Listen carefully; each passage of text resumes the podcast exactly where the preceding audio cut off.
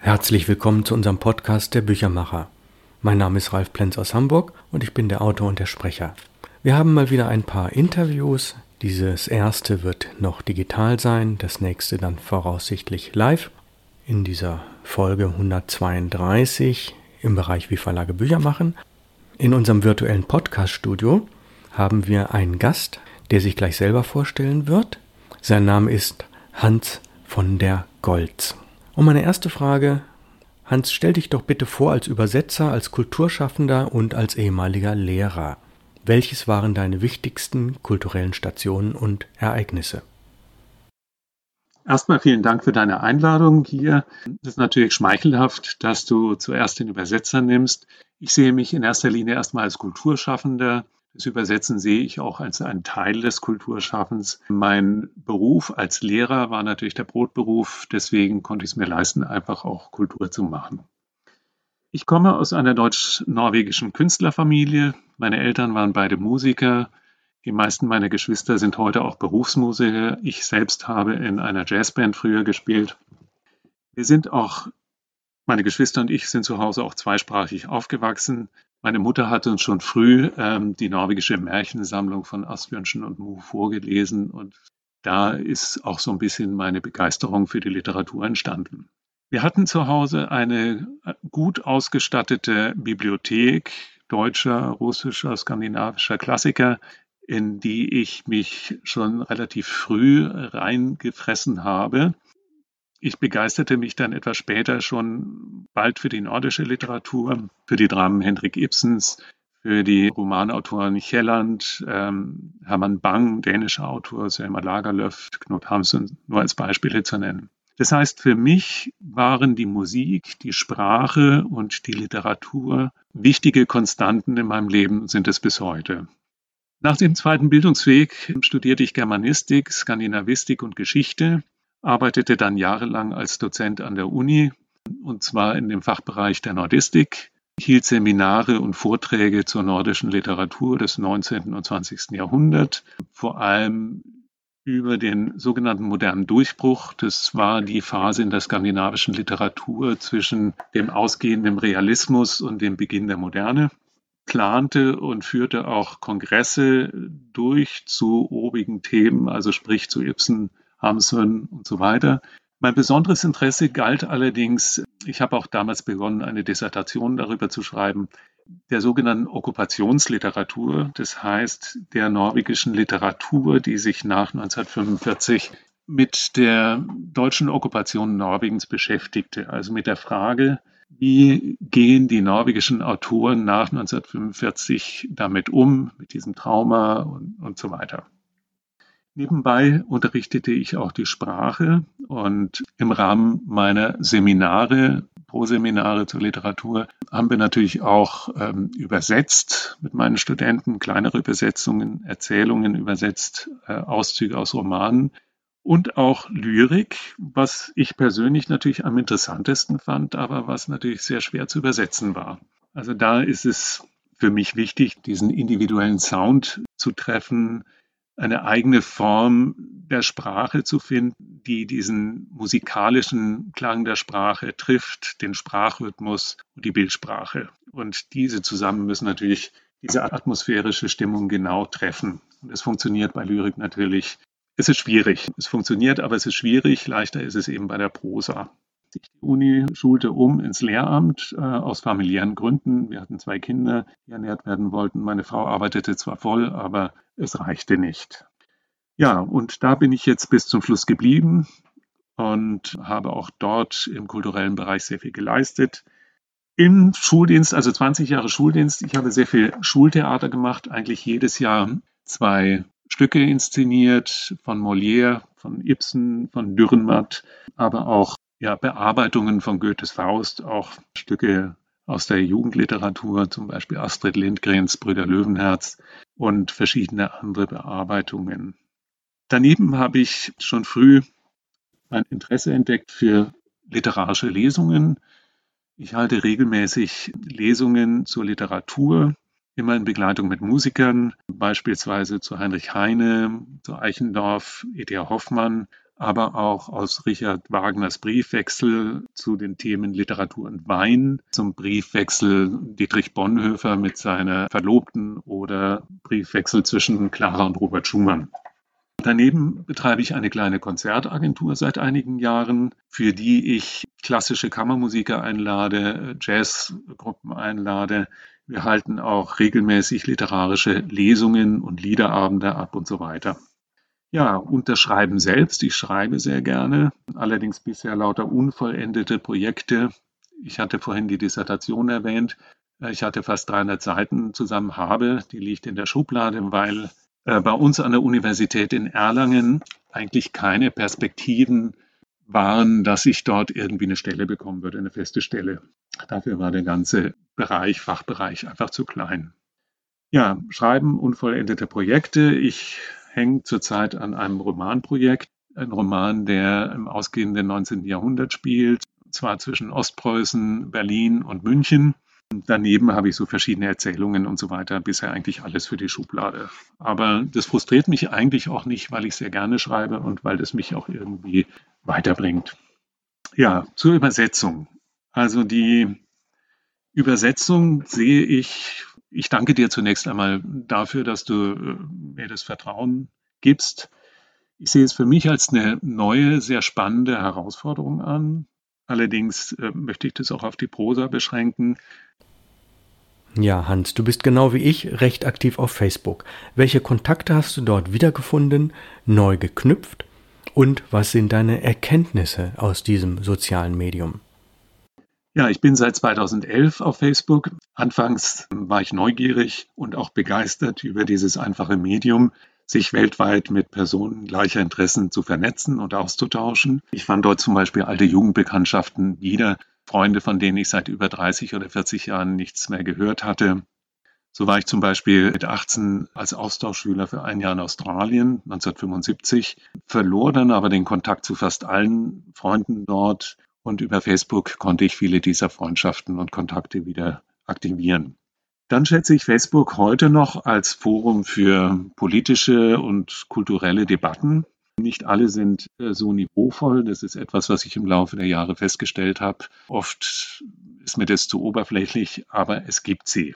Irgendwann kamen dann erste Bedenken betreffend den Datenmissbrauch und auch hinsichtlich also die zunehmende Erkenntnis, dass man sich doch irgendwie in einer Blase befindet, dass man in seinem Facebook-Freundeskreis über Dinge diskutiert und sich weitgehend auch einig ist über äh, diese Dinge, was die Bewertungen betrifft und so weiter. Und das finde ich manchmal ein bisschen frustrierend, weil einerseits erwartet man natürlich Zustimmung, andererseits ist mir das irgendwie zu zeitraubend dann einfach auch, sich immer wieder zu bestätigen in diesen Sachen. Und ja, deswegen spielte ich oft auch mit dem Gedanken oder spiele oft mit dem Gedanken, vielleicht auszusteigen, auch aus Grund des Schutzes meiner Persönlichkeitsrechte.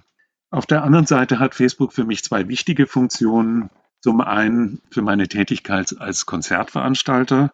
Mir sind die Kontakte zu meinen Künstlern sehr wichtig, die äh, zum Großteil über Facebook laufen und auch der Kontakt zu meinen äh, treuen Konzertbesuchern, auch hier ist Facebook ein gutes Medium für mich, immer wieder an die Konzerte zu erinnern.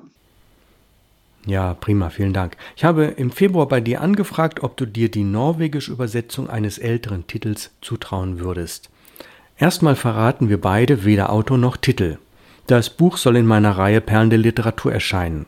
Wie war dein erster Eindruck dieses Textes und wie waren die Übersetzungsschritte? Ein Teil hast du ja schon geschafft.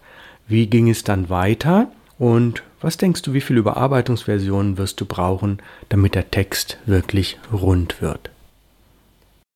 Ich habe den Roman vor über 30 Jahren gelesen und auch damals in meinen Seminaren behandelt. Es ist ein typischer Roman aus der Zeit, keine große literarische Sensation, aber eine gute Diskussionsgrundlage und viele Aspekte des Romans finde ich sehr spannend bis heute. Ich habe zuerst das norwegische Original gelesen. Es war schwierig, das in der ersten Fassung zu bekommen. Ich habe es im Internet gefunden und arbeite zurzeit mit dieser Ausgabe. Ich arbeite mit zwei Wörterbüchern. Zum einen mit einem norwegischen Synonymwörterbuch und mit einem etwas umfangreicheren einsprachigen norwegischen Wörterbuch. Damit komme ich sehr weit. Äh, daneben habe ich eine deutsche Ausgabe, ich glaube die einzige aus den 60er Jahren, neben mir liegen, in die ich in bestimmten Zweifelsfällen reinschaue und vergleiche und merke dann aber oft, dass die Originalsprache in der Übersetzung oft ja, etwas altbacken wirkt. Als Leser möchte ich einfach einen guten Roman lesen, der flüssig ist. Man muss als Leser auch nicht merken, dass das eine Übersetzung ist. Es muss rundum stimmig sein. Und deswegen habe ich mir die Freiheit herausgenommen, die Sprache behutsam etwas zu bearbeiten, längere Dialoge auch zu straffen und bestimmte Aspekte des Romans äh, stärker zu fokussieren, aber ohne dass Inhalt oder Aufbau oder des Charakters des Originals groß verändert bzw. verloren geht. Ja, kommen wir zum nächsten Thema. Ich habe dir auch meine Romantrilogie Großstadtoasen zugeschickt, diese drei Bände. Wir beide sind ja fast gleich alt, hören ähnliche Musik und auch in unserer Jugend, von der ja dieses Buch handelt, gibt es sicherlich Parallelen. Wie gefiel es dir? Was hast du besonders genossen? Und auch wenn du noch nicht alles zu Ende gelesen hast, wie fandest du den Ladenpreis und die Ausstattung? Okay, zum Ladenpreis und zur Ausstattung möchte ich am Ende gern nochmal eingehen, weil das nicht nur deine Romantrilogie betrifft, sondern überhaupt die Reihe Perlen der Literatur. Am Anfang verwirrte mich der Titel ähm, Kleines Märchenbuch etwas, bis ich verstand, worum es ging. Auch habe ich den ersten Band eher als äh, Vorgeschichte zu den Bänden 2 und 3 gelesen, jetzt weniger als eigenständigen Roman, sondern eher für mich als Bericht über die Entstehungsgeschichte des Verlages von den ersten Träumen und Utopien bis hin zur Verwirklichung desselben. Diese Berichtsart ändert sich dann für mich im zweiten und dritten Band. Es ist zunehmend für mich eine Art romanhafte Chronik eines allwissenden Erzählers dieser wildenden Aufbruchszeit in den 80er Jahren, die voller Optimismus und äh, Utopie als Gegenentwurf zur gesellschaftlichen Realität der bundesrepublikanischen Gesellschaft entwickelt wird. Und diese Idee, einen bestimmten politischen Gesellschaftsroman, der in einem bestimmten alternativen Milieu in einem Stadtviertel in Hamburg zu Beginn der 80er Jahre spielt, finde ich sehr gut. Das Ganze ist fokussiert eben, wie gesagt, auf dieses Szeneviertel und auf die sechs Helden, dieses alternativen Projekts sich durch eine Anzeige in der Taz gefunden haben. Der Erzähler selbst ist ja auch selber ein Teil dieser sogenannten Isokraten. Die Handlung spiegelt seine eigenen Erfahrungen wider, übrigens auch meine zum Großteil. Diese Helden finde ich sehr sympathisch mit ihren Stärken und Schwächen dargestellt. Allerdings ist es so, dass äh, bedingt durch ihr Versprechen, sich nicht über Familie, Freizeit oder Klatsch und Tratsch, ich zitiere das jetzt mal, auszutauschen, der Leser eher wenig über die privaten Gedanken, Gefühle, Ängste und Sehnsüchte erfährt, dafür aber umso mehr eben über diese gesamte Stimmung und Atmosphäre dieser Zeit, dieser Generation, die auch, auch das finde ich ganz spannend, nichts auslässt, was damals dazugehörte. Die Kulturläden, die Flohmärkte, die Teach-Ins, die Demos, die Bioläden und so weiter und so weiter. Und daher hat der Roman für mich einen hohen Wiedererkennungswert. Und wie gesagt, ich habe ihn sehr gerne gelesen, weil ich eigentlich immer für mich ganz gerne auch so diese Widerspiegelung habe über meine eigene kulturelle und politische Sozialisation. Ich bin erst im ersten Drittel, aber ich kann soweit sagen, dass diese Euphorie und dieser Optimismus, diese Begeisterung zwar nicht schwindet, aber es werden erste, ähm, es passieren Dinge, die das Ganze etwas in andere Richtungen lenkt und so weiter. Man erfährt dann jetzt auch mehr über ja diese krisenhaften Momente, die ein jeder mit sich umschlägt. Ist auch die Zeit, wo es dann, glaube ich, so ein bisschen in ist, äh, auch, wie soll ich sagen, also alle möglichen Therapieformen sind ja sehr en vogue damals in den 80er Jahren und das Bedürfnis, ähm, über bestimmte Dinge in Therapien ähm, zu klären und so weiter. Das war sehr weit verbreitet und da habe ich auch den Eindruck, dass das, das macht es eigentlich noch viel spannender. Aber wie gesagt, ich bin im Moment noch nicht so weit und kann deswegen das auch noch nicht ja, bis zum Ende so bewerten, beurteilen. Aber spannend finde ich es einfach auch, dass es nicht in der gleichen Weise so linear weitergeht, sondern dass das Ganze, dass da eine Entwicklung erkennbar ist. Ja, und von meiner Buchreihe Perlen der Literatur habe ich dir ja auch Muster zuschicken lassen. Was glaubst du, wie können wir insbesondere unsere Kindergeneration damit ansprechen, also die jetzt vielleicht 25 bis 35-Jährigen?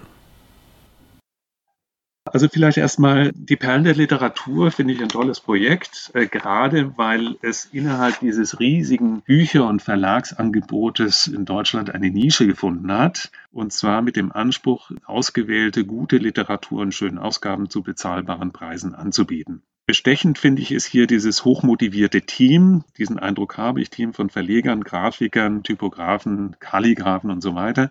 Man hat das Gefühl, dass die gemeinsam diese Liebe zum Büchermachen gefunden haben, die Liebe zum Detail da ist und dass das Ganze eben finanzierbar ist, dadurch, dass sie sich als Team sehen und jetzt weniger auf Gewinnorientierung aus sind, äh, sondern es geht darum, einfach gute Bücher gemeinsam zu machen. Jetzt, du sprichst die Kindergeneration an. Also ich, äh, mit Kindergeneration meinst du sicher unsere Kinder, die inzwischen erwachsen sind. Also es ist ja so, dass sich seit Gründung deines Verlages sich wahnsinnig viel verändert hat, das unseren Alltag prägt, betrifft nicht nur die Digitalisierung, aber auch, und so hat sich eben auch das Leseverhalten Jugendlicher und junger Erwachsener geändert kann ich aus meinen Erfahrungen als Lehrer und Vater zweier Söhne, die heute 33 und 35 sind, nur bestätigen. Erstens liest die Jugend weniger, glaube ich. Über die Gründe brauchen wir uns jetzt nicht auslassen. Sie fühlen sich oft überfordert in, diesen, in dieser Schnelllebigkeit und so weiter. Und äh, es ist oft bequemer, einfach einen Ausweg zu suchen in diesem Überangebot an Streamingdiensten, an Netflix, Spotify, an Gaming und so weiter. Also diese Ablenkung von dem anstrengenden Alltag, die ähm, ist natürlich leichter, als sich jetzt mit anspruchsvoller Literatur zu beschäftigen. Zum Zweiten, die Jugend liest anders. Also ich merke das an meinen Söhnen auch. Sie sind sehr viel in sozialen Netzwerken unterwegs, nutzen vor allem digitale Angebote, Zeitungen, Zeitschriften, E-Books, Podcasts und so weiter und haben weniger Interesse an diesen sogenannten Klassikern, an denen wir uns noch abgearbeitet haben. Die sammeln auch weniger Bücher, Gesamtausgaben sind nicht mehr gefragt. Es gibt auch immer weniger gut sortierte Buchläden. Antiquariate schon gar nicht. Und sie lesen gezielt auf bestimmte Themen hin. Also es werden heute mehr Ratgeber gelesen, glaube ich, Bücher zu aktuellen politischen Themen, zu Rassismus, äh, zur Genderproblematik und ähnliches. Und hier liegt für mich eigentlich der Reiz dieser Perlen der Literatur. Die Chance, diese Nische zu nutzen. Es sind erstens mal schöne, gebundene, bibliophile Ausgaben in sehr liebevoller handwerklicher Herstellung statt dieser Allerweltsware, die man heute überall findet. Sie lädt, glaube ich, auch zum Sammeln ein, zum Betrachten und zum Verweilen. Es sind bezahlbare Preise, habe ich vorhin schon gesagt. Und es sind für mich klassische, zeitlose Themen, auch in Werken neuer Bearbeitung, Übersetzung und so weiter. Ich erwähne jetzt nur die Schatzinsel oder 1984 oder Kafka oder E.T.A. Hoffmann. Und hier liegt für mich die Möglichkeit, also hier sollte gezielter geworben werden, auch an Schulen. Sollten zum Beispiel Klassensätze an Sekundarstufe 1 und 2 stärker in Angriff genommen werden. Lesungen vielleicht bundesweit im Unterricht angeboten werden. Äh, Lesungen von Verleger, von Übersetzern, von Bearbeitern und so weiter. Das, denke ich, ist so die Hauptmöglichkeit. Ich weiß nicht, wo man gezielt stärker werben kann, aber ich denke, es ist wichtig, eure Stärken besser zu betonen in diesem ganzen Wust von Massenware. Hans, vielen Dank bisher. Die letzte Frage und das Thema Schullesung, das hast du sicherlich sehr gut erkannt, das werde ich wohl machen. Das von dir übersetzte Buch, von dem wir den Titel noch nicht verraten, äh, wird für 15 Euro voraussichtlich im Juni nächsten Jahres erscheinen. Wir werden dann später sicherlich einen weiteren Podcast machen, bei dem du auch nach dem Lektoratsdurchgang aus deinem Vorwort lesen wirst. Hans, vielen Dank für den virtuellen Besuch in meinem Podcaststudio und dann weiterhin frohes Schaffen und alles Gute. Richtig, gerne. Danke gleichfalls. Ja, tschüss. Ja, das war der Podcast für diese Woche. Sicherlich auch wieder sehr schön, sehr erkenntnisreich. Man lernt neue Leute kennen, die alle was mit dem Buch zu tun haben und in diesem Fall doch von einer hochinteressanten Seite, von der Seite des Übersetzers der nordischen Sprachen. Nächste Woche folgt der Podcast der Büchermacher Folge 133 und in dem Bereich Wie Verlage Bücher machen Teil 71 und dort werden wir sehr wahrscheinlich ein reales Interview haben mit einem Buchhändler. Freuen Sie sich darauf, ich wünsche Ihnen alles Gute, kommen Sie gut durch die Woche. Auf Wiederhören aus Hamburg grüßt Sie herzlich Ralf Plenz, Ihr Büchermacher.